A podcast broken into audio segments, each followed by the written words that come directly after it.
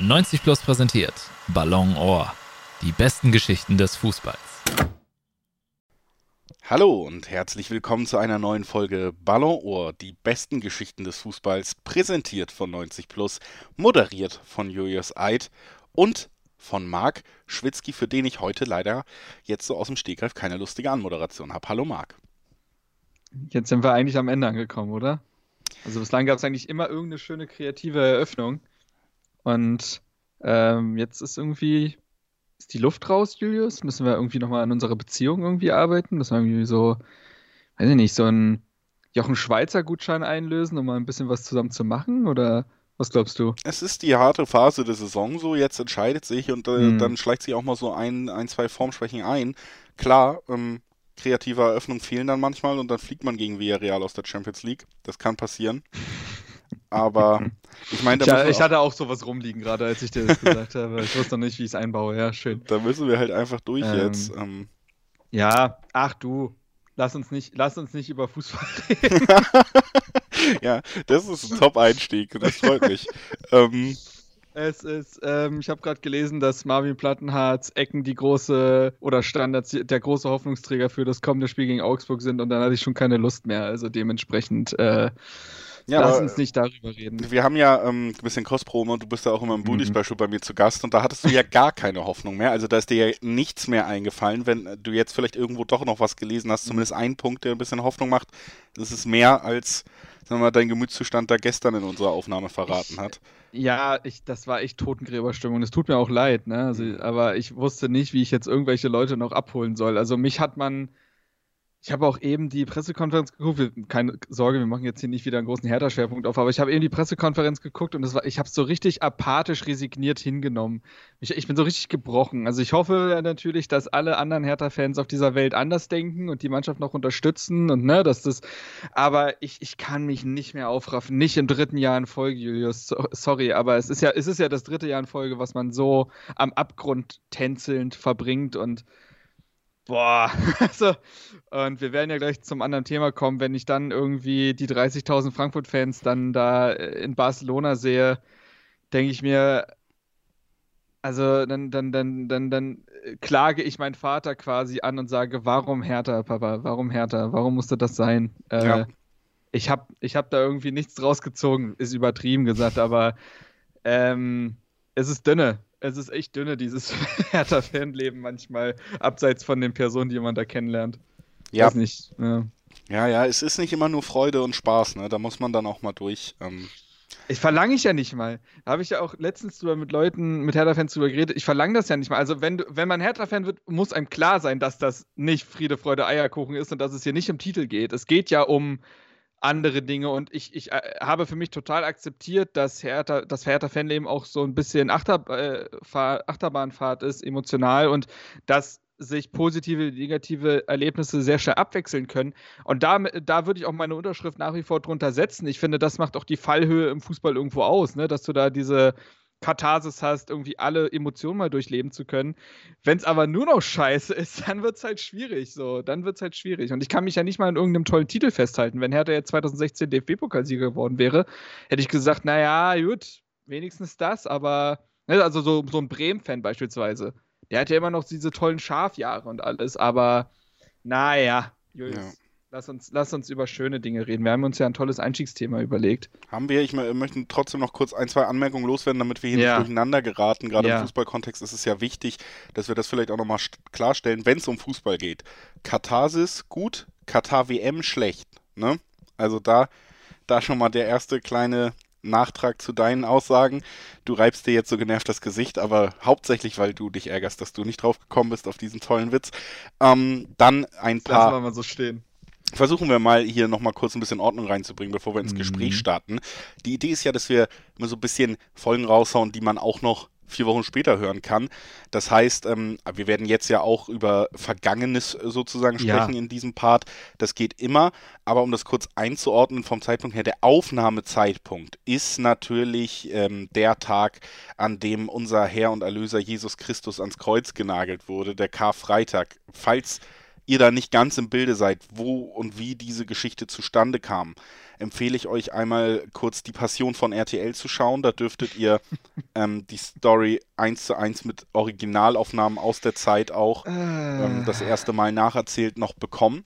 Jesus und seine Follower, finde ich gut. Ja. Jesus und seine Follower. Alexander Klavs, ein da, das hat mich zumindest positiv beeindruckt. Also ich habe es nicht geguckt, aber ich habe so ein paar Ausschnitte gesehen.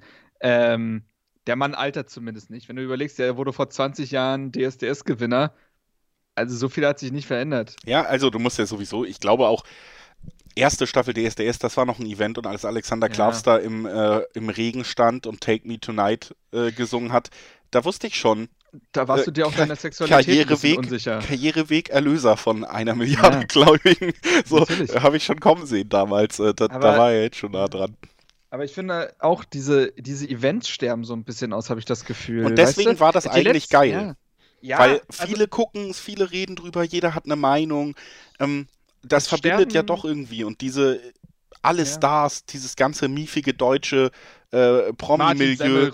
Wirklich so, jeder der, da, jeder, der dabei sein muss bei so einer Show, ist auch dabei. Da wird sich, und Joe Gerner läuft nochmal durch die Kamera, weil es halt dazugehört und jeder, ähm, jeder weiß Bescheid. Deswegen eigentlich fand ich hat das auch eine verbindende Wirkung.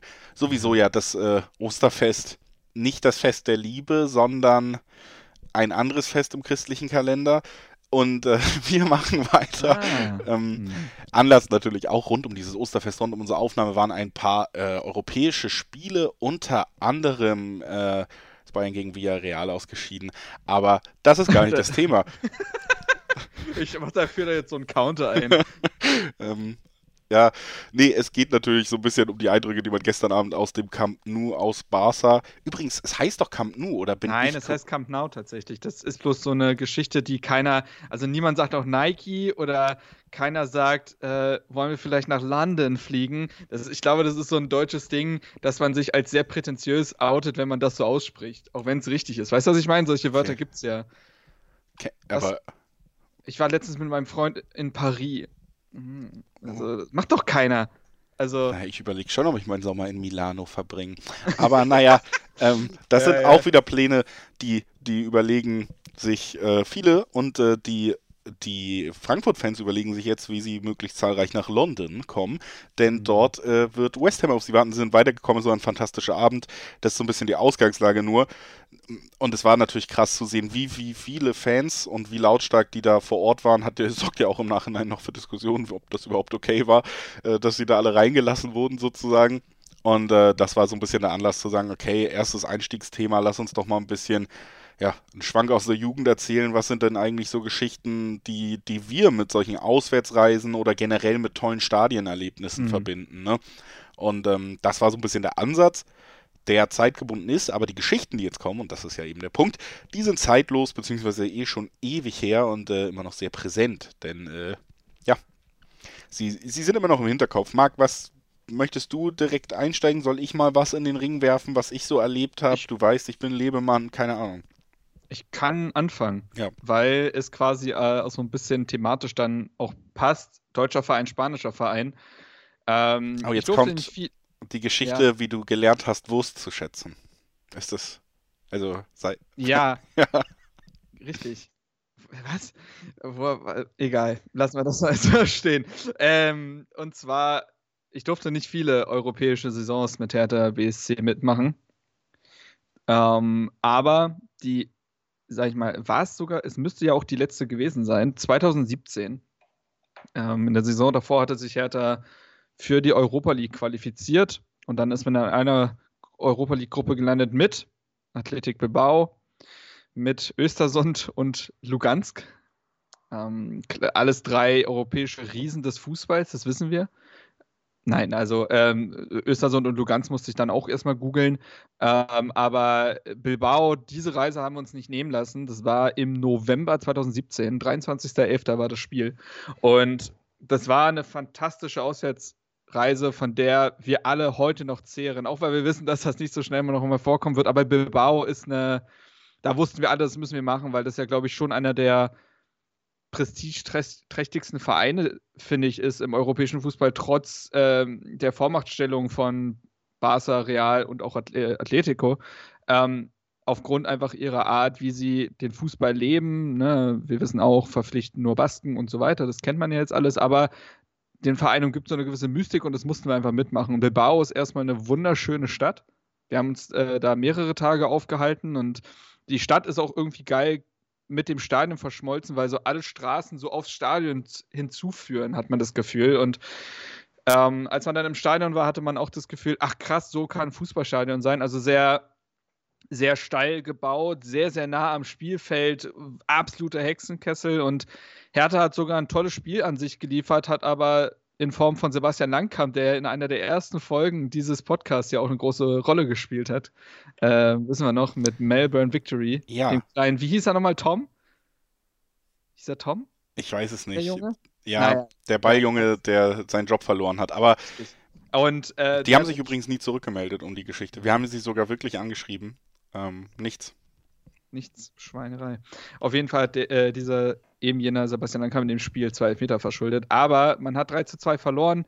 Ähm, ich glaube, Adoris unter anderem hat getroffen. Damals, wer sollte sonst treffen für Bilbao? Und es war trotz dieser Niederlage ein fantastisches Erlebnis mit viel Bier, mit viel äh, Chorizo, mit viel Tapas, mit viel Fußball, mit viel äh, Lachen und ähm, für mich die geilste Auswärtsfahrt, die ich bislang hatte. Zugegeben, ich hatte auch jetzt noch nicht gefühlt dreistellig äh, viele, aber ähm, Bilbao ist, äh, ist so wirklich so eine Core Memory, wenn du dich an den Film erinnerst. Äh, wie hieß er nochmal? Alles steht Kopf.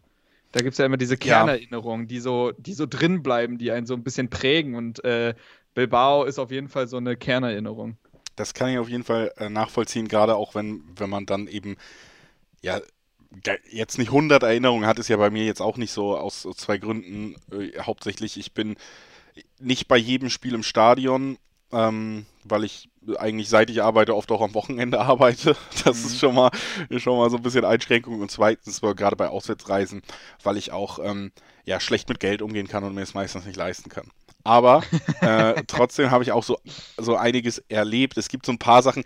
Ich glaube, man muss das immer so ein bisschen trennen, auch zwischen Auswärtsreisen und wirklich mhm. so, so Hopping sozusagen, weil ich habe ähm, äh, gerade in Italien so ein, zwei sehr, sehr schöne Erinnerungen. Einmal ähm, das, das Hauptstadtderby, also das Derby della Capitale, wie wir Italiener mm. sagen. Ja. Ähm, zwischen, zwischen der AS Roma und äh, Lazio. 1-1 ist es ausgegangen, es war am 1.9.2019. Da war ich äh, im Stadio Olimpico, im, äh, im Olympiastadion in Rom. Hat da Totti noch gespielt? Äh, nein. Nee, ne? Aber äh, ich habe ich hab alles nochmal versucht, wirklich hier so auch mir aufzuschreiben, dass ich äh, nichts Falsches sage. Ähm, äh, Kolarov-Tor in der 17. Minute für mhm. die AS und dann in der 57. den Ausgleich von Luis Alberto, 58. gehabt. Aber einfach so die Eindrücke, das Stadion. Ähm, und das gilt für das andere Stadion auch. Und da war es dann eben auch eine Auswärtsreise. Es ist nämlich das Champions League-Spiel gewesen zwischen dem BVB und Inter Mailand. Äh, knapp eineinhalb Monate Spieler, äh, später, 23.10. im San Siro. Einfach sagenumwoben, sagenumwoben, mhm. äh, langweilig gespielt vom BVB, 2-0 verloren, das war alles nicht so geil. ähm, aber erstens, also ich bin ja sowieso ein bisschen Italien-Fan, weil ich einfach das Essen gut finde und äh, den Kaffee mega finde und keine Ahnung, ich, ich finde Mailand ist eine super schöne Stadt und so, wo man auch sehr, sehr viel sowieso noch neben dem Stadion machen kann. Aber diese, diese Stadien in Italien, gerade jetzt, da wird ja jetzt auch für, für kommende, sage ich mal, Wettbewerbsbewerbung so ein bisschen die ganze Modernisierung geplant. Ne? Mhm. Aber äh, jetzt noch und auch damals äh, das Olympiastadion in Rom und vor allen Dingen auch San Siro, das ist halt schon ehrwürdig alt alles. Es sieht nicht ja, mehr so gut aus, ja. aber es ist, hat wirklich diesen Charme und es ist einfach so ein klangvoller Name, dieses Giuseppe Mezza, aka äh, San Siro, und dann da zu sein und äh, so ein Spiel zu gucken, wo man dann auch noch ja, vorher einen schönen Tag in der Stadt hatte, mit, mit vielen Leuten auch da war, die wegen dem Verein extra hingereist sind. Das macht ja auch was aus, ne? Das ist ja auch das, was die Frankfurt-Fans jetzt erlebt haben, natürlich vielleicht in noch größerer Menge.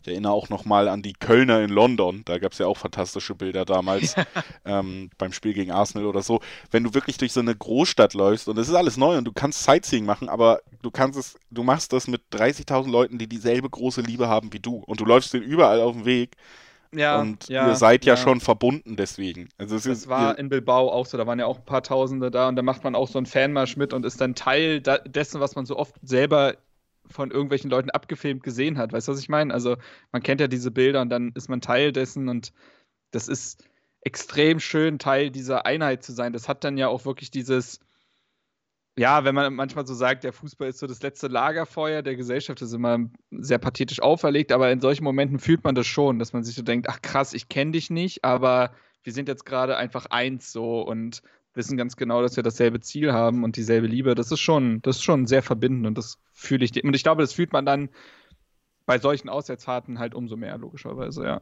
Ja, das, das glaube ich auch. Ähm, tatsächlich vielleicht auch nochmal hier, um, um das spannend abzurunden, was ich mir auch noch aufgeschrieben habe, um davon kurz zu berichten, weil ich es auch sehr eindrücklich fand, am 13.12.2018, du siehst, ich bin wirklich äh, richtig vorbereitet, ähm, Slavia Prag in Prag, im Eden Park hieß das Stadion damals, mhm. gegen Zenit St. Petersburg.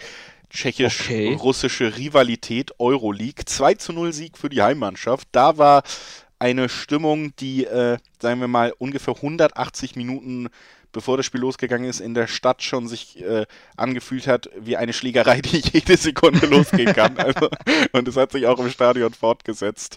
Und äh, ich ohne ganz großen Bezug, natürlich vielleicht auch irgendwie mit der Sympathie für Prag, weil ich äh, da war, weil ich da gerade ein Auslandssemester gemacht habe und die Stadt schon ein bisschen kannte, das war auch eher am Ende. Aber ich sag mal so, nicht ganz so involviert wie sehr, sehr viele sehr emotionale Leute. Und Slavia damals, unter anderem mit Kufal und äh, Suchek unterwegs, äh, zwei Spieler. Mannschaft, ja. ja die man jetzt auch in der Premier League bewundern kann. Ne? Also ähm, war, war irgendwie auch ein eindrücklicher Abend, weil man auch nochmal so ein bisschen ähm, ja, man kennt so diese, diese großen Bilder und auch Mailand, äh, Italien, Spanien, man, man kennt die Bilder, man weiß viel über die Fankultur und so, aber äh, gerade dann so Länder wie tschechischer Fußball oder so, die dann nicht immer mhm. im Fokus stehen, ne? Du, du merkst das schon, einerseits ist es total schön zu merken, die Emotionen, Stärke und so, das ist dasselbe, ne? Fußball, das, das ändert sich nicht, egal in, in welche äh, Richtung, auf welchen Kontinent du gehst oder so. Aber andererseits ist es schon immer noch mal eindrücklich, äh, da auch zu merken, wie Fankultur da gelebt wird, was für eine Rivalität da vielleicht auch im Mittelpunkt steht und so. Und das war, war schon krass ähm, zu merken. Und ja, ansonsten, weiß ich nicht, ja, wir haben ja. ja. in unserem Vorgespräch so ein bisschen gesagt, lass uns ein bisschen über Rei äh, Auswärts- oder Stadionerlebnisse oder so reden, deswegen.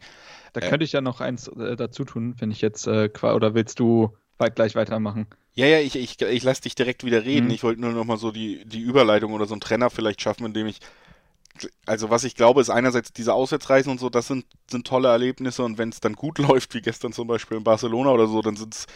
Also, ich meine, bei mir ist eigentlich völlig egal, wie man zu Eintracht Frankfurt steht und so, aber ich finde halt schon krass die Vorstellung, das wusste ich auch, dass da jeder, der da im Stadion ist und das gestern erlebt hat, der wird das halt in 60 Jahren noch super ja. glücklich erzählen. Ja, ja. Und das kann ich nicht so richtig haten, egal, äh, ne? Das, man so. muss sich ja, ja, also ich finde, das ist das Ding, du kannst damit ja sympathisieren. Ich finde es manchmal ein bisschen zu doll von Leuten, die dann gefühlt schon äh, also auf Twitter den Mitgliedsausweis äh, unterschreiben, so ungefähr, obwohl es das nur für den Moment ist und dann ist den Frankfurt auch wieder egal. Aber ich kann das auch nicht haten. Also, das ist auch für mich so das Ding. Es gab jetzt auch einen guten Text von Max Dinkelacker für die Elf Freunde, der ist ja auch Hertha-Fan und durchlebt dementsprechend dieselben Emotionen wie ich und viele andere aktuell. Und der hat auch einen Text geschrieben, wo er auch am Anfang halt sagt, ja, irgendwie Neid, ne? Und schaut sich die das an, die Emotionen, und stellt am Ende fest, das ist nicht wirklich Neid, weil man gönnt es den Frankfurtern. Ja, es ist eher so eine Form von Fernweh, dass man das irgendwie auch haben will und irgendwie vielleicht sogar mal in irgendeiner Form hatte, wenn auch kleiner.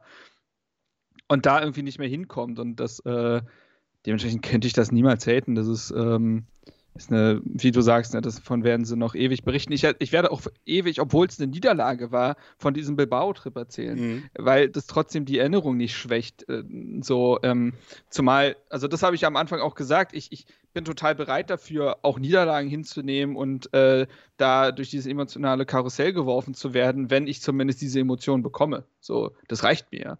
Und wenn, dafür muss man nicht jedes Spiel gewinnen und jeden Titel holen, um Gottes Willen. Aber ein Spiel, was Hertha gewonnen hat, ähm, war das Spiel am 28.08.2016. Das war, war das letzte? ähm, Es war der erste Spieltag der Saison 2016-2017. Hertha empfing den SC Freiburg. Und das hatte für mich und Marcel, Mitgründer von Hertha Base, eine besondere Bedeutung gespielt, weil wir zuvor von Hertha TV, äh, also ne, dem Vereinssender, eingeladen wurden zu so einer Art Interview. Einfach so ein bisschen, ey, wer seid ihr, was macht ihr, bla Und dafür ähm, saßen wir auf der Presse, äh, Pressetribüne für das Spiel und durften dann noch so eine Viertelstunde vor Abpfiff durften wir runter an die Tatanbahn quasi. Da durften wir dann quasi die letzten Minuten des Spiels verfolgen und das war erstmal krass, da zu stehen, während ein Stadion also voll ist. Ich glaube, es waren so 50.000 Leute da ungefähr. Ähm, ne, dass das so über einem schwebt, diese Masse, war irgendwie krass. Und dieses Spiel hatte auch, also erstmal war das so ein typisches Hertha gegen Freiburg-Spiel damals. Ne? Also an sich jetzt nicht so groß, aber Hertha ging durch Darida in der 62. Äh, in Führung. Dann hat äh, Höfler in der 90. ausgeglichen und Julian Schieber hat dann noch in der allerletzten Minute, ich glaube 90 plus 6 oder so eine Nummer, hat Julian Schieber noch das 2 zu 1 reingestochert. Und obwohl es der erste Spieltag war, wurde das gefeiert, als ob man gerade den Europa League-Einzug irgendwie gefeiert hätte. Paul Dade ist aufs Feld gerannt, das war eine Einheit, über einem ist das Stadion explodiert und du konntest das alles auf der Ebene des Feldes quasi äh, beobachten. Krass, das war absolut krass. Also, ähm, wir wären fast mit aufs Feld gestürmt gefühlt. Ähm, das war wirklich Wahnsinn. Und ähm, das, obwohl es einfach nur so ein erster Spieltag gegen Freiburg war, haben es die Umstände und irgendwie der Spielverlauf dann doch wieder so besonders gemacht. Ja, am Ende ist es wirklich, glaube ich, das, was hängen bleibt. Ne? Irgendeine Emotion, die man da mitnimmt, irgendwas Besonderes. Es gibt bei jedem Verein besondere Spiele. So, also bei mir sind so zwei Sachen jetzt im Heimstadion quasi der jeweiligen Mannschaften hängen geblieben. Einmal war es das Hinspiel von Dortmund gegen PSG. Ähm, mhm. die in der, in der Champions League-Saison, ich habe es mir natürlich hier notiert, ich komme mit Jahreszahlen durcheinander. Äh, nee, habe ich mir nicht notiert, aber ihr wisst, äh, Dortmund hat 2-1 gegen PSG gewonnen, so oft ist das in dem Maße nicht passiert. Ich glaube, das kann man relativ schnell rausfinden, wann das Spiel war. Haaland hat doppelt getroffen.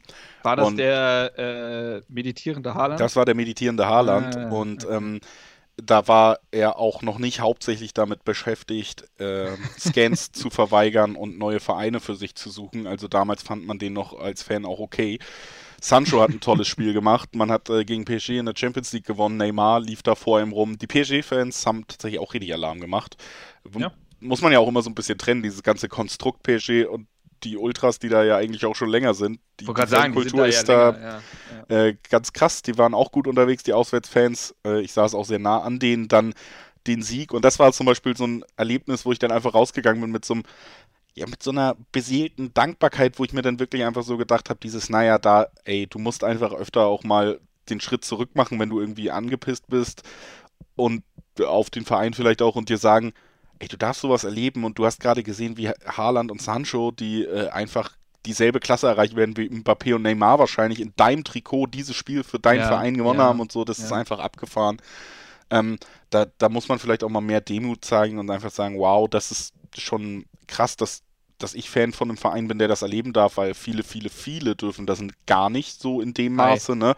Und das hat safe bei mir auch irgendwie zwei Wochen vorgehalten, bis ich wieder sauer auf alles war nach mhm. jedem Spiel. Mhm aber leider nicht für immer. Und äh, zweites Erlebnis, was ich noch direkt hinterher schießen will, ist, weil das war eine, und ich glaube, äh, diese Saison hatten wir ein ähnliches Gefühl in Bochum, denn Bochum hat ja Bayern besiegt.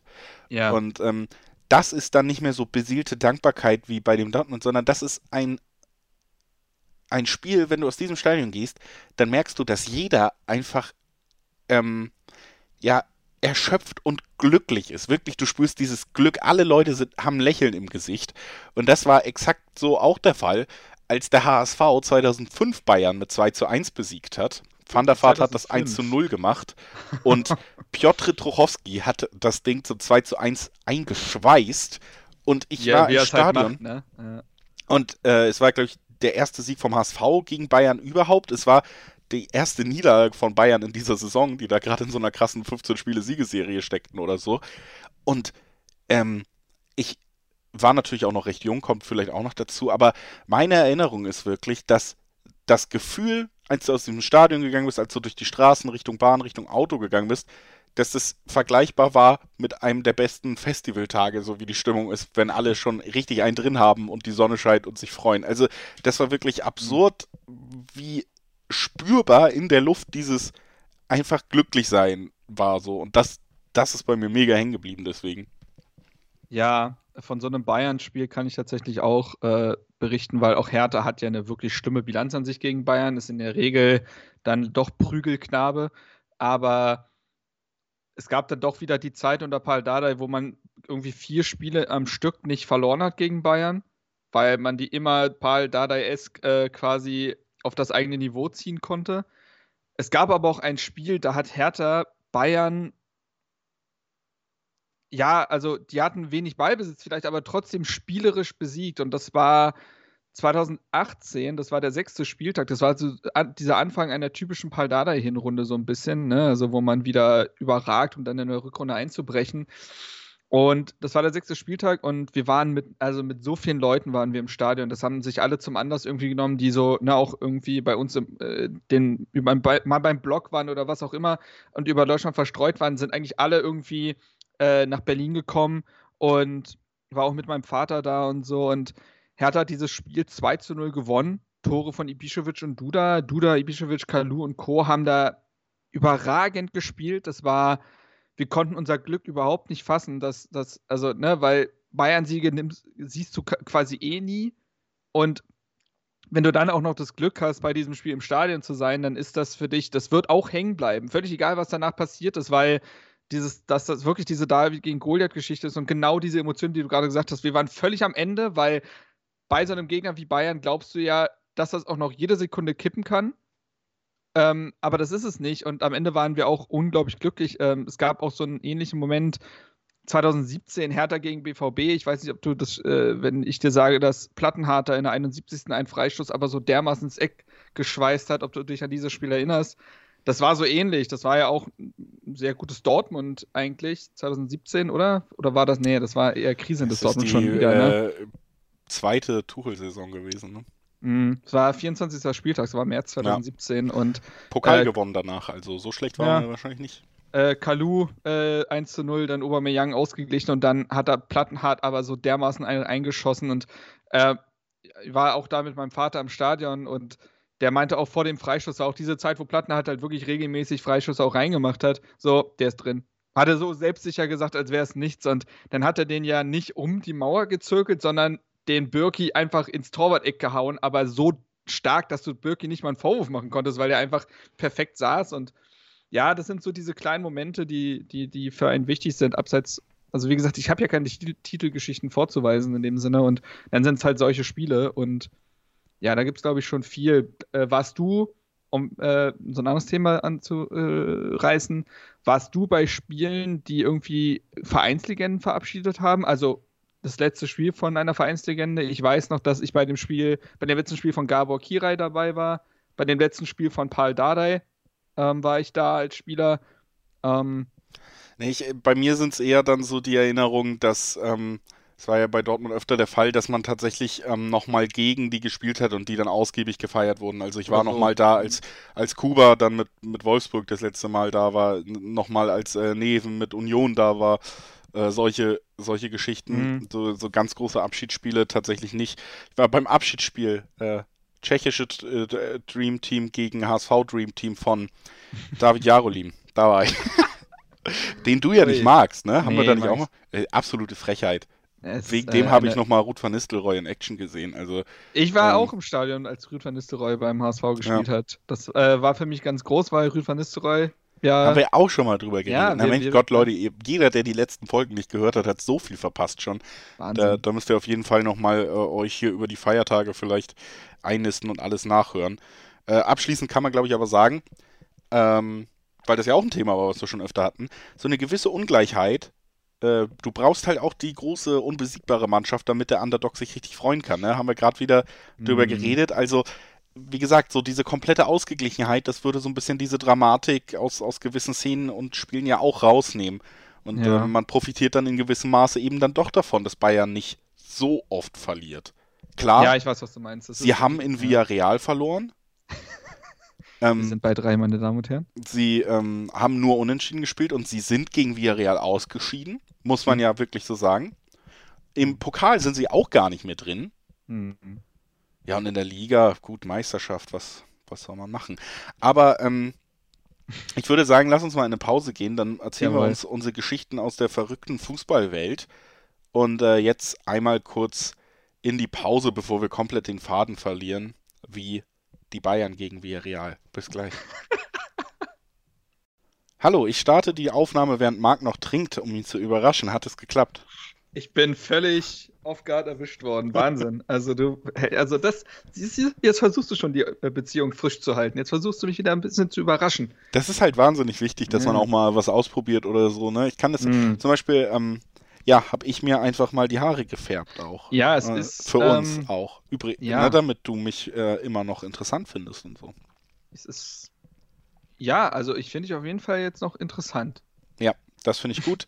ähm, das kann aber niemand sehen. Und da ich nicht so aktiv bin mit Selfies oder so, wird es vielleicht auch niemand je von euch sehen. Aber ihr wisst Bescheid, ich habe eine andere Haarfarbe als die vorher, die ihr vielleicht auch nicht kennt.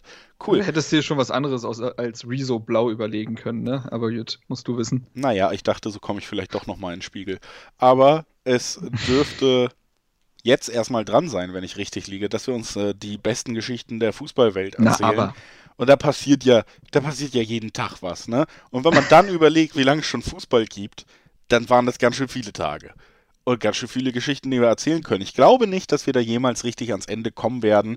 Aber ähm, auch diese Woche haben wir da nicht alles auf einmal, sondern Häppchen Nein. bei Häppchen. Eben. Wir wollen euch natürlich auch ein bisschen warm halten. Das muss man ehrlich sagen klar wollen wir, dass ihr immer wieder kommt zu uns und euch denkt, was haben sie diesmal? Was haben sie diesmal?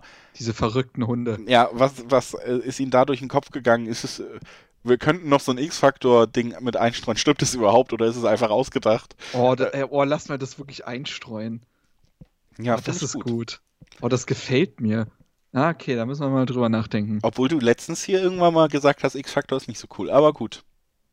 Ja, das Konzept ist cool, aber ich habe es halt nie wirklich geguckt. Also so. Ja, dann ist es ähm, nicht cool, ähm, wenn der Schwitzki das nicht gesehen hat. Schlechte Serie. Eben, also ja.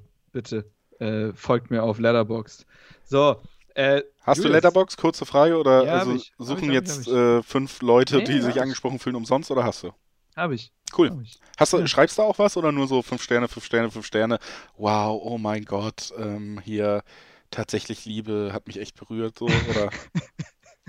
oh, Hugh Grants Augen. Oh, das. Ähm, ja, hast du recht. ja, ne? ja, muss auch mal festhalten. ähm, ja, wie ich, ja, mal so, mal so. Ich würde sagen, mal so, mal so. Wenn ich die Muße habe, könnte ich auch mal was, äh, schreibe ich auch mal was, aber es ist eher seltener der Fall, glaube ich. Ähm, aber okay. ja, kann man, kann man machen. Ähm, Julius, soll ich, soll ich jetzt einfach mal starten? Ja, hör mal auf, drum rumzureden und fang endlich an. Ja, also als Experte, der du bist, ne, nehme ich an, dass du den FC Motherwell aus Schottland kennst. Ja. Ja. Ähm, ich habe mal nachgeguckt, der, der, hat, der Verein, der leidet natürlich auch unter dieser Dominanz von den Glasgower Vereinen. Ne? Also hat jetzt irgendwie, der ist 31, 32 über im selben Jahr wie Hertha BSC, ist der Meister geworden. Hat mal irgendwie einen Pokal gewonnen in den 50ern und den 90ern, aber ist jetzt nicht dolle. Aber das ja, aber ist ja auch ja? Äh, schottisches Sprichwort, ne? Lieber Mother well als äh, Father sick. Du forderst mich wirklich heraus. Ähm, so, ihr müsst euch überlegen, was da gerade für, ein, für, eine Grinsebacke vor mir sitzt, weil er sich wirklich gut gerade fühlt. Aber es, es, freut mich ja auch. Das ist ja das Wichtigste ist, dass du Spaß hast. Dankeschön. Ja, das ähm, ist das ähm, Wichtigste an dem Podcast, ja. dass ich Spaß habe. Ja. Ähm, und zwar hat Motherwell auch noch einen anderen Pokal gewonnen, und zwar die Copa del Rey. Was, fragst du dich? Wie kann das denn sein? Ist das nicht der Pokalwettbewerb aus Spanien? Vollkommen richtig, Julius. Gute Anmerkung. So, und zwar ähm, ereignete sich das in der Saison 1926-27, ne, also vor knapp 100 Jahren, hat man in der äh, höchsten schottischen Spielklasse den zweiten Platz belegt. Und ist man, dann ist man zusammen mit Swansea City, auch noch heute ja durchaus bekannter Verein, ist man zu einer Sonderausgabe des spanischen Wettbewerbs gereist, ne, ist man eingeladen worden. Und äh, das war ein sehr exklusiver Wettbewerb, da sind sie nach Madrid gereist und ähm, in der gleichen Saison ähm, wurde das von Real Union gegen Real Madrid gewonnen. Real Union gibt es, glaube ich, überhaupt nicht mehr, würde ich jetzt mal sagen. Ähm, wurde gleich auch geschluckt, weiß man nicht. Auf jeden Fall traf Motherwell im Halbfinale ähm, eben auf Swansea, äh, besiegte diese Mannschaft und zwar mit einem 4 zu 3. Und sogar König Alfons äh, von Spanien hat damals der Presse gesagt, wat, was für eine brillante Vorstellung das gewesen sei. Er sprach von wissenschaftlichem Fußball.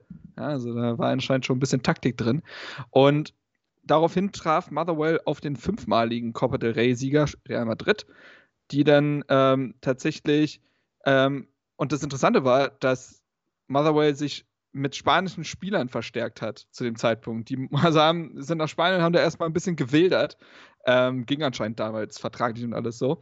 Und ähm, genau, und äh, Madrid hatte damals noch nicht mal irgendeinen La Liga-Titel, muss man sich vorstellen, weil die La Liga erst zwei Jahre später gegründet wurde. Also es ist wirklich Fußball, europäischer Fußball in seinen Kinderschuhen. Und am 17. Mai 1927 gelang dann den schottischen Gästen ein überwältigender 3 zu 1 Sieg. Ähm, und letztendlich war es dann so, dass die später noch am Barcelona Cup teilgenommen, äh, teilgenommen haben. Gab es damals auch noch. Und die haben die Katalanen ähm, mit, äh, haben da 2 zu 2 gespielt und haben dann mit Swansea mit 1 zu 0 gewonnen und haben auch diesen Pokal dementsprechend gewonnen. Also war starke äh, Zeit da in Spanien und Motherwell ist dementsprechend äh, der Barcelona Cup Gewinner, den es heute ja gar nicht mehr gibt, aber eben auch Copa del Rey Gewinner und äh, das ist, finde ich, schon eine lustige Geschichte. Ja, sehr spannend, der fußballerische Austausch. Ähm, gibt es heute für mich nicht mehr so viele Beispiele ein. Man, man, hat ja versucht, diese Fußballromantik so ein bisschen zu reproduzieren, mhm. gesagt, wir holen mal eine chinesische Mannschaft in die Regionalliga zum Beispiel. ähm, aber so wahrlich, solche Geschichten nicht mehr so, aber es ist wahrscheinlich auch immer alles zu durchprofessionalisiert. Ne? Wenn du jetzt in irgendeinem Fußballverband in England, also ein englisches Team zum Beispiel, was irgendwie in der FA ist, hat ja selber acht Pokale zu spielen. Wie sollst du da jemals Logisch. rauskommen? Logisch. Also. Ja, ja. Aber ja, das Aber coole äh, Geschichte, tatsächlich. Gefällt ja. mir sehr gut. Dann ähm, machen wir einfach mal den Schwung direkt rüber zu meiner Geschichte. Ähm, also, wie moderiert man sowas taktvoll an? Es ist vielleicht jetzt erstmal, denkt ihr Mann, das ist doch gar nicht so der lustigste Ausgangspunkt für eine Geschichte, denn es geht um eine Schweigeminute für einen Verstorbenen dieser Verstorbene, so jetzt muss ich hier nochmal in meine Notizen, damit ich absolut keine Fehler mache, ähm, war der älteste Fan des Congleton FC, als auch ein britischer Verein, damals in der HFS Loans League unterwegs. Heutzutage nennen wir das Ganze Northwest Counties Football League, so fünfte, sechste Stufe im National Soccer, nee, im National Football okay. System. Mhm. Ähm, was bedeutet äh, quasi die Premier League ist ja so ein bisschen losgelöst davon noch und alles äh, und die Championship und darunter geht erst das Ligasystem los. Also diese quasi, wenn du Premier League und Championship dazu nimmst, müsste es siebte oder achte Liga sein. So. Okay. Ähm, da sind sie jetzt unterwegs. Es ist ein äh, Team, was äh, dennoch ähm, ja große Fanbase hat, äh, zumindest äh, eine passionierte und auch teilweise eben eine alte. Und der älteste Fan, der ist 1993 verstorben und deswegen hat man ähm, natürlich beim nächsten Heimspiel gesagt, für den, für den machen wir eine Schweigeminute. Und äh, ganz Congleton ist, ähm, ja, schweigt in diesem Moment. Und äh, wir kennen das ja auch, dass dann Schweigeminuten manchmal unterbrochen werden. Und das sind ja eigentlich eher, sagen wir, unschöne Ereignisse mhm. so. Also es gibt ja immer so Situationen, wo dann durch irgendwelche blöden Schreie oder, oder sonst welche Respektlosigkeiten so, eine, so ein Moment, den man ja schon ernst nehmen sollte und so unterbrochen wird. Leider war das auch hier der Fall. Unterbrochen wurde das Ganze von einem Zuschauer, der ähm, zu spät gekommen ist und es war der anscheinend Verstorbene. Er war nicht was? tot.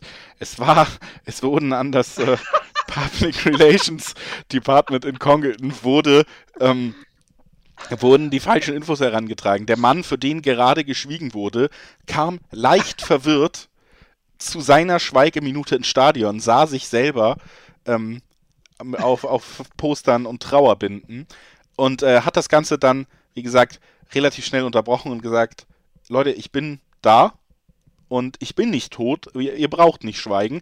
Und deswegen ist es vielleicht, oder ich bin mir sogar ziemlich sicher, das ist nun wirklich die positivste Art, wie eine Schweigeminute für einen potenziell Verstorbenen unterbrochen werden kann. Dann ist es, eventuell, wissen wir nicht, vielleicht quasi die Ostergeschichte. Vielleicht war er ja. Also vielleicht ist er auch nur zurückgekehrt. Ähm, und das ist für mich auch so ein bisschen die spannende Frage. Ob das, also sind wenn diese Situation so passiert, riesiges Stadion ist es nicht, ist es jetzt ja kein 100.000 äh, Mitgliederverein und so, ne? Und dann passiert es, dass er reinkommt in diesem Moment. Glaubst du, alle haben gedacht, geil, äh, das war ein Fehler, der ist gar nicht tot, wir haben Glück gehabt? Oder glaubst du, manche Leute saßen mit offenem Mund da und haben gedacht, er ist wieder da? so. Also ich, ich, glaube, so ein Prozentsatz an Leuten gibt's.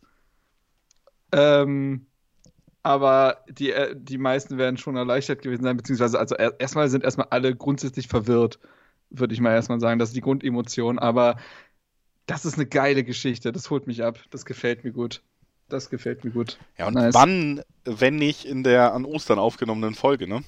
So. Also, auch da, Timing mit der Geschichte. Oh, jetzt habe ich hier eine Flasche umgeschmissen. Ich hoffe, das hört man nicht in der Aufnahme. Falls doch, Entschuldigung.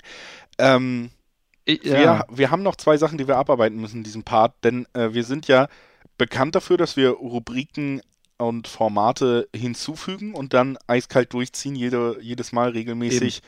Und äh, da wollen wir nicht enttäuschen. Wir haben zwei Rubriken auf dem Zettel, die dringend, dringend den nächsten Part brauchen. Es ist der Fun Fact der Folge und es ist der Doku-Tipp der Folge. Und mhm. Vielleicht müssen wir uns da nochmal catchiere Namen oder Claims überlegen. Aber so ist der Stand jetzt. Und du bist für den Fun Fact ähm, verantwortlich, weil du der Lustige bist von uns beiden. Nehme ich. Wir waren ja schon beim Thema Frisuren heute. Ne? Und du kennst auch noch die ganzen deutschen äh, Fußballer von früher schön mit dem Fukuhila, ne? Und Schnauzer und so, die ganzen Stilikonen von damals. Und damit waren die deutschen Fußballer anscheinend ganz schöne Trendsetter. Weil diese Fokuhila-Frisur heißt auf Italienisch Capella alla Tedesca, Haare nach deutschem Stil. Auf Niederländisch heißen die Deutsche Matt, also deutsche Matte. Und auf Ungarisch heißen die einfach Bundesliga. Ehrlich? Ja. Das ist eine fantastische, das ist ein toller Fun-Fact. Oder? Das, wenn man sich das merken kann jetzt, das ist wirklich eine gute Geschichte, die kann man überall mal reinhauen. Top. Marc, ich bin sehr zufrieden mit deiner Auswahl. Danke, Muss danke, ich loben. Danke, Kurze Frage nur, was war das hm. auf Italienisch? Und also, Haare nach deutschem Stil. Übersetzt. Nee, also das Italienische hätte ich gerne einmal. Capella alla Tedesca. Ist denn, bedeutet Tedesco der Deutsche? Ja, wusstest du das nicht? Das ist doch dieselbe, ey, oh. pass auf, wusstest du eigentlich, dass Chicharito kleine Erbse heißt, Julius? Ja, das wusste ich. Wusste ja. nur nicht, dass Tedesco jetzt hör doch mal auf, hier immer so von oben ja. herab, wenn man eine Frage hat. Ist scheißegal, welchen Lebensbereich. Man fragt Oha. irgendwas über Tandems, man fragt über Waldmeister, man fragt über Tedesco. Jedes Mal ist die Reaktion von dir dieses Nee. Es ist, es erreicht halt auch immer wieder neue Tiefen, dein Wissen. Also. Das ist für dich der Tiefpunkt in allen Sachen, die ich hier schon nee, gefragt habe. Aber das ist sowas als, als, als Fußballfan und jemand, der leider ja auch, äh, so wie wir alle anderen armen Schweine, Sky gucken muss, die immer wieder dieselben Fakten raushauen. Das macht hätte ich mir Chicharito ist so ein Spitzname. Tedesco ist ein Nachname. Das ist schon ein Unterschied. Stimmt, das macht, ja. Okay. So. Das ja, heißt, ist also, ja nicht so, er wird der Deutsche genannt, so, sondern. Ja, ja. Ne? Domenico der Deutsche. Ja, okay. Nee, toll. Toll, toll, toll, toller Fun Fact. Ich habe eine Doku, einen Doku-Tipp für euch. Die also Doku heißt, äh, kostenlos auf YouTube, ab ähm, zu Titel. rufen Odysseas Flachodimos, Doppelpunkt vom Abstellgleis mm. in die Champions League. Und die sieht ganz fantastisch aus.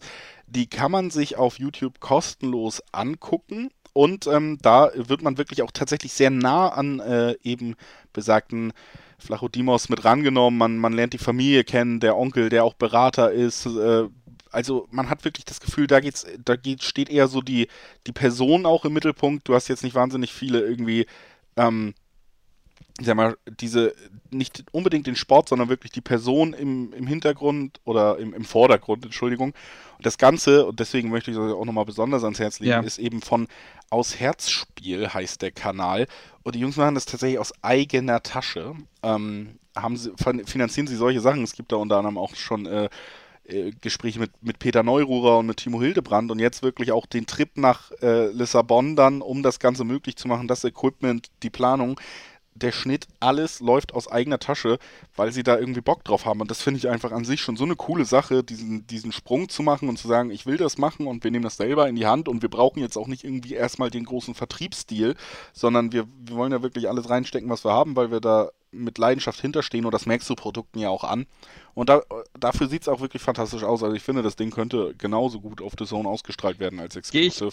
Gehe ich komplett mit und es ist lustig, dass du die Jungs und Mädels äh, von Auswärtsspiel erwähnst, weil ich habe mit dem Felix von denen äh, immer auch mal wieder Kontakt und ähm, das ist halt wirklich krass, was die da investieren an Leidenschaft, an Zeit. Also, muss, also zu dem Projekt hat er gesagt, in dem Film stecken mit Vorbereitung und Postproduktion beinahe vier Monate.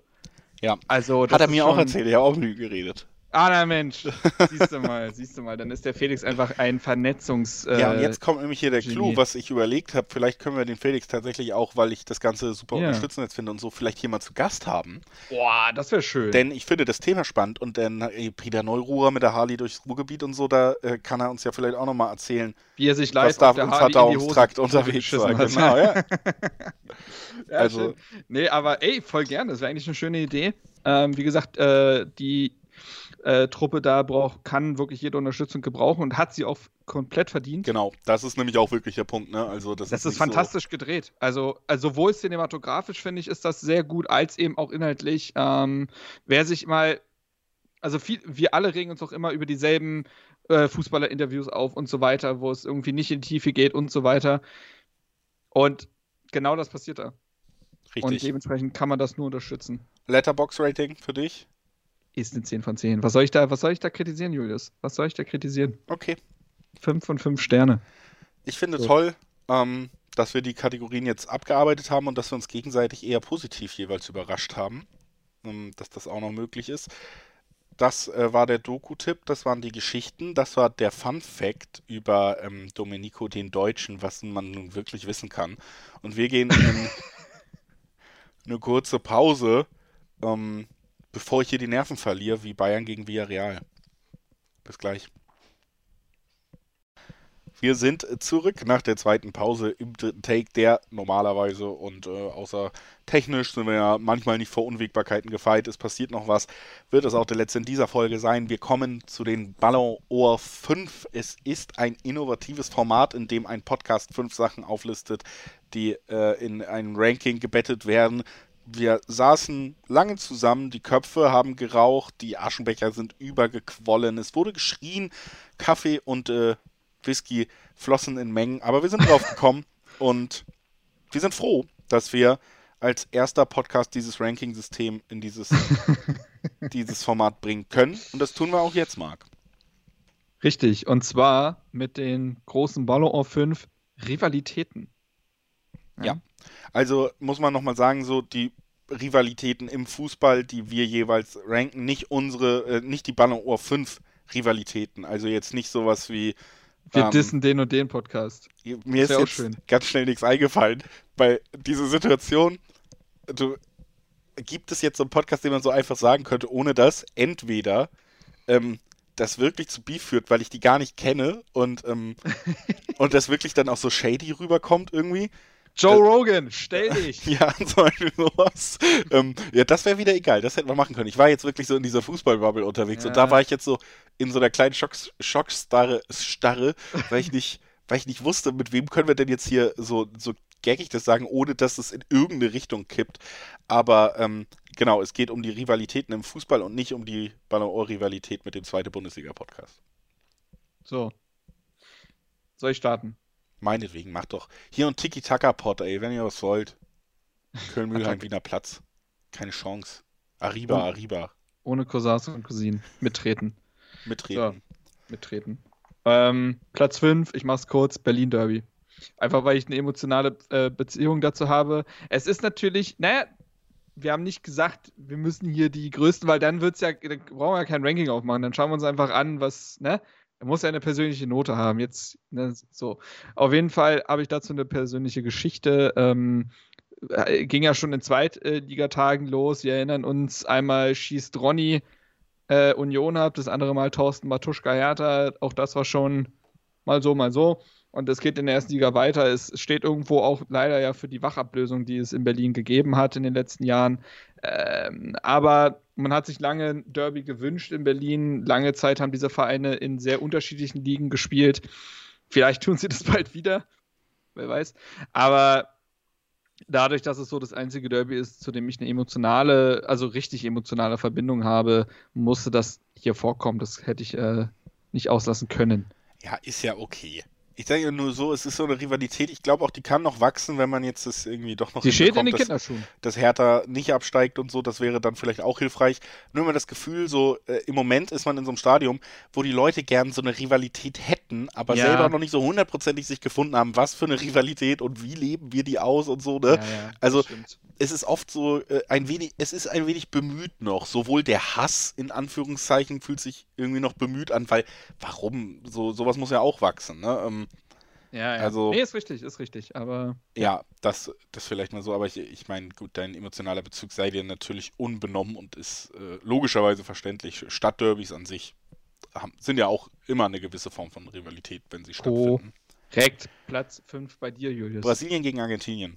Große, uh, große Länder. habe ich gar nicht drüber nachgedacht. Ja, ich habe es jetzt hier drin, stellvertretend natürlich für andere Nationalmannschaften mhm. auch so, weil klar, das ist nochmal ein anderer Bereich, aber ich finde Brasilien, Argentinien, ist eine fantastische Rivalität. Erstens, weil in Südamerika Fußball ja wirklich auch Staatsreligion ist, auch gerade in diesen beiden Ländern, dann sind es quasi die beiden erfolgreichsten Länder ja, da ja. Ähm, mit, den, mit den größten Spielern, mit den größten Talenten der Welt auch. Das muss man ja auch sagen, auch wenn vielleicht der Clubfußball dann irgendwie am Ende in Europa stattfindet auf dem höchsten Niveau. Ja. Aber die besten Spieler kommen regelmäßig aus Argentinien, aus Brasilien und werden dann auch in total emotionalen Ländern, die auch total zu dieser Nationalmannschaft diesen emotionalen Bezug haben, werden dann auch angeführt von riesigen Superstars, von riesigen Namen und dann clashst du beim, äh, bei der Copa immer wieder und dann natürlich auch bei Weltmeisterschaften mhm. teilweise und ähm, finde ich einfach eine fantastische, sehr emotionale Rivalität, die auch wirklich ja enorm ist. Ähm, ich habe gerade auch nochmal hier der Ballon d'Or Text-Tipp.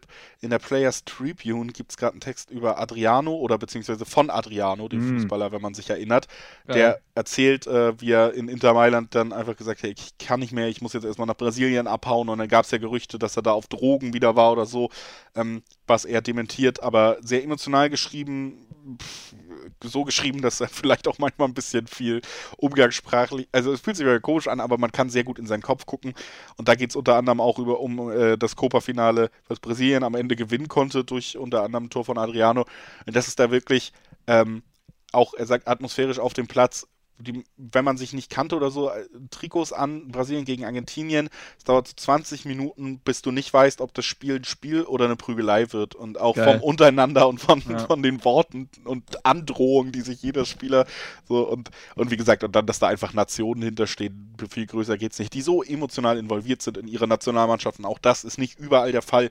Diesen beiden Ländern ist es eben so. Deswegen fantastische Rivalität und mein Platz 5.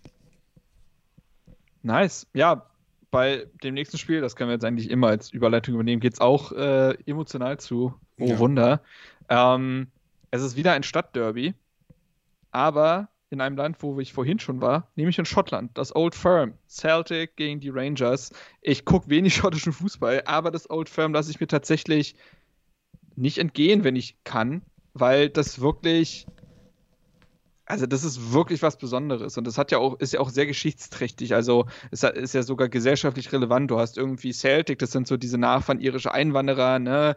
Und auf der anderen Seite hast du irgendwie die Rangers, das sind dann die britischen Protestanten und so. Und also hast du dann auch wieder Katholik gegen Protestanten und all das. das da steckt ganz viel drin. Das ist ein sehr bedeutungsschwangeres Spiel und sicherlich leben das die Spieler in dem Sinne heutzutage nicht mehr aus, aber trotzdem schwebt ganz viel Geschichte und Bedeutung mit diesem Spiel mit und Kampf ist da auf jeden Fall drin. Also es gibt ja wirklich legendäre Spiele dahingehend und Wahnsinn. Also leider nach dem Zwangsabstieg, war es ein Zwangsabstieg, ne, bei Glasgow Rangers damals, äh, meine ich, äh, der die zurückgeworfen hat, dann sind sie durch Gerard ja aber wiedergekommen und so es ist schon ein ganz besonderes Spiel, eine ganz besondere Atmosphäre. Da wäre ich auch wirklich unglaublich gerne mal im Stadion. Und Old Firm, finde ich, ist schon Wahnsinn. Ja, ja absolut nachvollziehen, lebt einfach dieses Spiel an sich, das ist absolutes Highlight so im Fußballkalender, ne? Und ähm, ja, und du hast auch schon so ein paar Hintergründe angesprochen. Diese Rivalität ist dann eben auch über 100 Jahre gewachsen und zu dem geworden, was sie ist und ja. überhaupt nicht mehr wegzudenken. Deswegen verdient. Ich finde es schön, dass es den schottischen Fußball dann auch mal wieder auf die Landkarte bringt. Ne? Das ist ja dann ja. auch krass. Ja, dass man da dann doch auch irgendwie in so einem vermeintlich kleineren, was nicht mhm. so beachtet wird, Ligasystem zumindest dieses eine Spiel hat, was so groß ist, alleine aufgrund der Fanbindung, dass es auch sowas wie sportliche Wichtigkeit vielleicht überstrahlt. Das, das ja, ist natürlich ja, auch ja. krass, ne? Absolut. Ähm, mein Platz 4 ist auf englischem Boden, das ist Manchester United gegen Liverpool. Ähm, heutzutage nicht mehr ganz so aktuell, also vielleicht auch eher aus so historischen Bezügen, weil man gerade nicht mehr so diese krasse sportliche Relevanz hat, unbedingt. Aber trotzdem muss man sagen, Manchester gegen Liverpool ist ähm, eine Stadtrivalität von Städten, die nicht weit auseinander liegen, mhm. die sich auch deshalb entwickelt hat, auch eine sagen wir, politische Rivalität, die damit reinspielt. Wir kennen ja Liverpool als absolute Arbeiterstadt, während in Manchester ähm, sich das Ganze dann in andere politische Ströme vielleicht auch mehr entwickelt hat. Es gibt da auch tolle Dokus, teilweise auch äh, vom, von Liverpool zum Beispiel selber auf dem YouTube-Kanal, wo die ganze Geschichte nochmal erzählt wird. Und ist halt wirklich auch über 100 und mehr Jahre gewachsen und war auch schon so präsent, als Liverpool dann in den äh, Anfängen von Ferguson noch die der Rekordmeister war und äh, der vielleicht erfolgreichste Manager aller Zeiten, Alexander äh, Ferguson, ist angetreten und hat gesagt, äh, sein Hauptziel ist to knock Liverpool off the fucking porch. So, ähm, das war so, so, eine wichtige Sache einfach und es stand so im Mittelpunkt, dieses, dieser wirkliche Hass und äh, zwischen den Mannschaften, den Ferguson, der ja auch nie auf den Mund gefallen war, natürlich auch mitgeprägt hat und das ist einfach so eine lange, große Rivalität, die die ich einfach ähm, aufgrund der Tradition, die da drin mhm. steckt, mhm. auch ähm, jetzt mal nennen wollte als, als große Rivalität, ja. Hätte es bei mir auch fast reingeschafft. Ich habe mich dann für ein anderes, äh, also ein anderes Spiel quasi in England äh, entschieden, aber ähm, kann man absolut nennen. Also war, wie gesagt, in den 2000ern natürlich präsenter als heute, würde ich sagen, 2000er, 90er Jahre so, aber braucht man nicht drüber reden, dass das eine, eine der krassesten Rivalitäten ist. Auf Platz 3 bei mir, plakativ, aber ich hätte mich, also ich konnte mich nicht dagegen entscheiden, es ist der El Clasico. Also. Er ist bei mir auch Platz 3. Ja. Können ähm, wir gemeinsam Platz 3 machen? Ja, also dieser El Clasico hat unglaubliche Geschichten schon geschrieben. Es gibt, glaube ich, keine größere sportliche Rivalität. Ähm, ja, du kannst es ja auch, also natürlich gibt es verschiedene Faktoren, die du irgendwie rein und rausrechnen kannst ja. und so, aber es ist nicht vermessen und durchaus berechtigt, hat mehrere gute Gründe gibt es dafür zu sagen, es ist das größte Spiel der Fußballwelt. Ja, so, ja, ja, ja, genau. Und deswegen musste man es mit reinnehmen und ähm, in den letzten Jahren wurde es manchmal so ein bisschen überstrahlt von dem, was um die Vereine herum passiert, habe ich das Gefühl. Äh, trotzdem, wenn es äh, angepfiffen wird, ist vollkommen klar, dass es da gerade um alles geht. So und äh, ich erinnere mich vor allen Dingen äh, an legendäre Messi-Auftritte irgendwie in äh, diesen Spielen. Und ja, der El Clasico ist, wie du sagst, es ist ein, also das reicht eigentlich als Satz. Es ist das wahrscheinlich größte Fußballspiel der Welt. Und ja, was ich da auch echt nochmal wichtig und was ich auch immer spannend finde, jetzt aus deutscher Sicht, gerade in Fankreisen und so, ich finde, man, dass es da manchmal auch an Anerkennung der Tatsache fehlt, dass das die beiden größten Vereine der Welt sind. Man kann immer mhm. so dazu, ja, bei Barcelona ist doch nicht mehr wirklich der größte ähm, Verein und so, weil man auch irgendwie nur diese sportlichen Maßstäbe anlegt. Das ist dasselbe, wie, wie wenn du über Manchester United redest und sagst, warum sollte Sancho von Dortmund zu United wechseln? Why would he downgrade? Und so, so ein Schwachsinn, der einfach diese Vereine sind die größten Vereine der Welt. Die Südamerika, die Südamerika-Bezüge bei den, bei den spanischen Clubs, Real Madrid, Barca, auch die Fußballspieler selber. Das ist einfach so. Ein Mbappé oder so, der sagt, sein großer Traum ist bei Real zu spielen und das sagt jeder Fußballer so. Und das, dieses Stadion diese Vereine, diese Strahlkraft, die die haben, ist völlig ja. egal, wie die gerade spielen oder wie die in fünf ja. Jahren spielen und wie Manchester United ein Trottelverein ist, der nicht mit der ganzen Kohle umgehen kann und so. Das ist irrelevant. Man kann zumindest, glaube ich, schon mal ehrlich dann trotzdem mal anerkennen und sagen, ey, natürlich sind es die riesigsten, größten Vereine der Welt und natürlich hat das eine andere Strahlkraft. Und selbst wenn ich als Dortmund-Fan Fußballer geworden wäre und zehn Jahre in Dortmund gespielt hätte, wenn mich dann äh, Real Madrid oder Barca gefragt hätten, Thema ob ich Nuri da die Nummer 10 tragen will, dann hätte ich das verdammt nochmal gemacht. Ja, man sieht es an Nuri Shahin, ne? Also, Beispiel, also als kleines ja. Beispiel, ne? Ja. der auch Dortmunder Junge ist und so und alles, aber wenn dann Real anklopft oder bei Kagawa ja United oder solche Nummern, ist eigentlich fast egal, dass du dir danach dann die Karriere damit so ein bisschen zerschossen hast, aber äh, zu dem Zeitpunkt, ey, vollkommen verständlich. Ähm, mein Platz 2 ist äh, ein anderes englisches Fußballspiel und zwar Liverpool gegen Man City. Das ist keine fangewachsene Rivalität, wenn man so möchte. Es ist ja eine sportliche. Ist auch mein Platz. Wahnsinn. Äh, Liverpool gegen Man City ist rein, also wenn wir da nämlich dann so Dinge rausnehmen und uns nur auf das sportlich konzentrieren, ist das für mich das größte Spiel der Welt. Also Liverpool gegen Man City ist seit Klopp und Guardiola da am Werk sind, das sportlich größte Spiel für mich, das es gibt. Und da auch dieses Jahr, also was diese, wie diese beiden Vereine England dominieren, ist Wahnsinn. Gut, das eine Team mag ich nun wirklich nicht aufgrund der Geschichte, wie sie zu diesem Erfolg gekommen sind. Und äh, bei dem anderen wissen wir, äh, wissen alle äh, ZuhörerInnen, glaube ich, mittlerweile, dass wir Liverpool-Bezug haben. Aber diese Spiele strahlen so eine unfassbare Qualität aus und dass es da wirklich um die letzten Fitzelchen von Prozenten geht, die dann so ein Spiel entscheiden können, weil das so unglaublich an so eine gläserne Niveaudecke stößt. Ähm, Wahnsinn. Wahnsinn. Und äh, gab, ich habe leider die Statistik nicht mehr gefunden, wo letztens geschaut wurde, äh, wie viele Punkte quasi geholt wurden, seitdem Klopp und Guardiola am Amt sind, aber die sind meilenweit von allen anderen entfernt und unterscheiden sich selber mit irgendwie ein, zwei Pünktchen.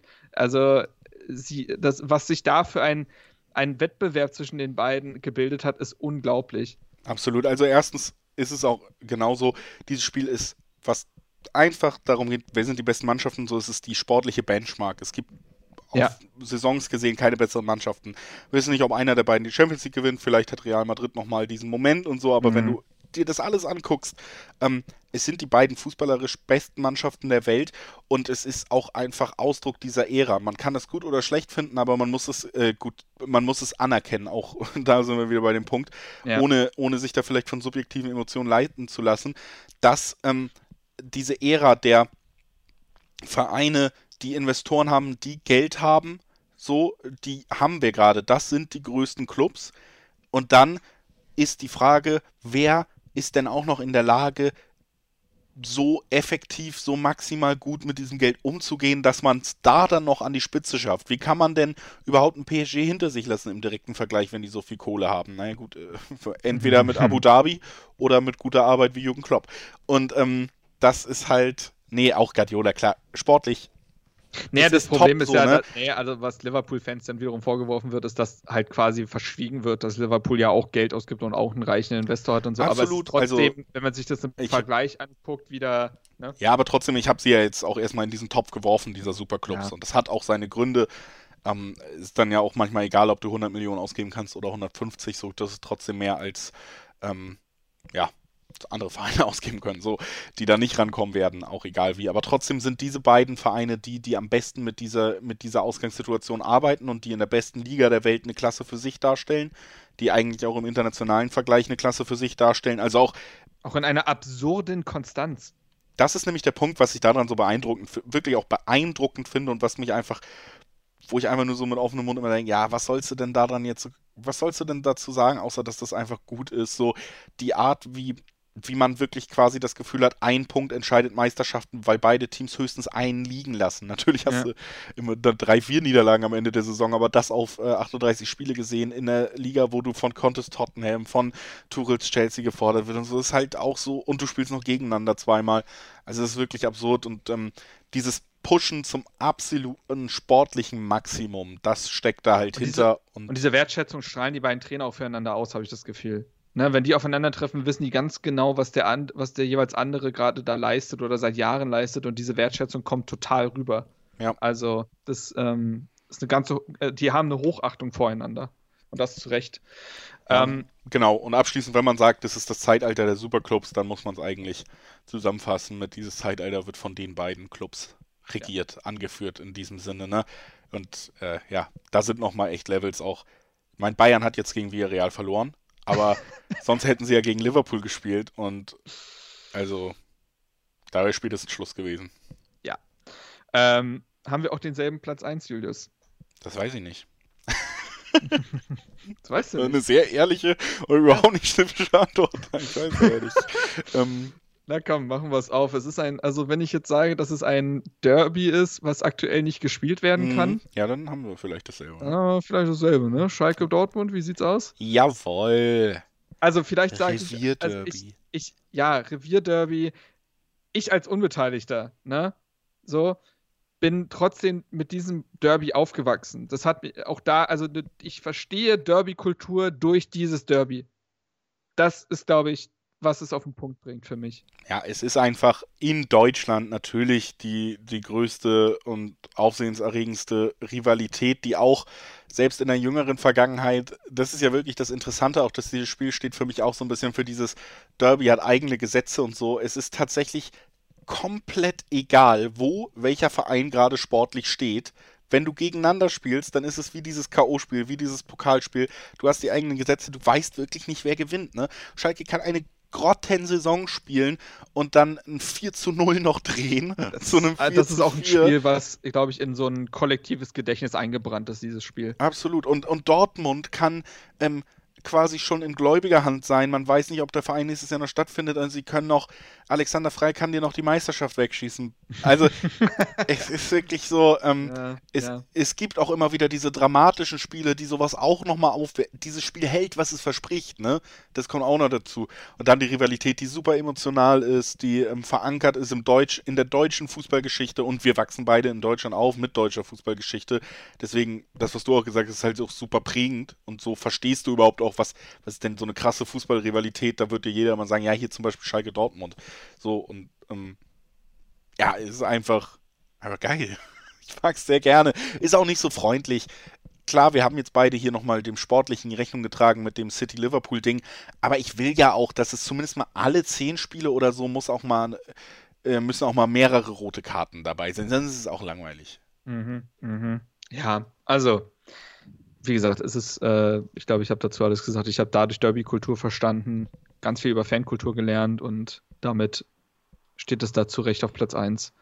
Und damit können wir es ja eigentlich zumachen, Julius, oder? Ja. Ich frage dich dieses Mal, Julius, wie fandest du eigentlich die Folge? Ich fand sie ganz gut. Ich war gerade jetzt so hier die Rivalitäten, wir waren sehr sch schön einig. Das heißt, wir konnten dann auch immer mehr so, also das haben wir ja nicht so oft. Normalerweise erzählen wir uns so gegenseitig. Hier haben wir es so ein bisschen mhm. jetzt gerade auch teilweise, ich glaube, drei Plätze in Folge ja. wir gemeinsam. Ähm, also da äh, konnte man da so ein bisschen durchcruisen, quasi Hand in Hand. Das finde ich auch mal schön. Ich, ich, ja, ich habe mich dir ganz verbunden gefühlt. Ja, also das ich will mit dir mal, Ich will mit dir mal ein Fußballspiel sehen, Julius. Wir müssen uns überhaupt sowieso erstmal persönlich kennenlernen. Das fängt schon mal da an. Das ist ja immer noch, äh, das steht ja noch aus. Aber mit dir zusammen ein Fußballspiel zu gucken, vielleicht der Hertha Dortmund, who knows, äh, wenn sie in der ersten Liga bleiben oder so, äh, vielleicht ergibt sich das ja mal. Das äh, könnte sich ergeben oder wir machen was, wo einfach am besten Falle der Spielausgang nicht darüber entscheidet, dass zumindest einer von uns beiden schlechte Laune hat, sondern wir machen was, wo wir mhm. beide potenziell einfach einen schönen, schönen Tag haben können, ohne dass sich das ausschließt. Das wäre ja auch was. Ähm, aber ja, nee, fand ich gut. Wir kommen uns näher. Man merkt es jetzt auch so hier. Ne? Ähm, da, auch dafür hat es wieder gut geklappt, dieser Podcast. Ich fand, ähm, muss ich auch sagen, im Nachhinein nochmal meine Geschichte sehr toll. Mm, ja. ja. Aber deine hat mir auch gefallen. Und ich fand auch den Fun Fact gut. Ja, der Fun Fact hatte ganz viele Ebenen für dich. Ja. Genau, also der hat mir auch gut gefallen. Und deswegen generell kann ich heute echt wenig meckern. Folgentitel Tedesco der Deutsche? Ne, Domenico der Deutsche. Domenico der Deutsche und. Der, oder, der Deutsche mit Fukuhila oder so. Irgendwie so. Bayern hat gegen Villarreal verloren.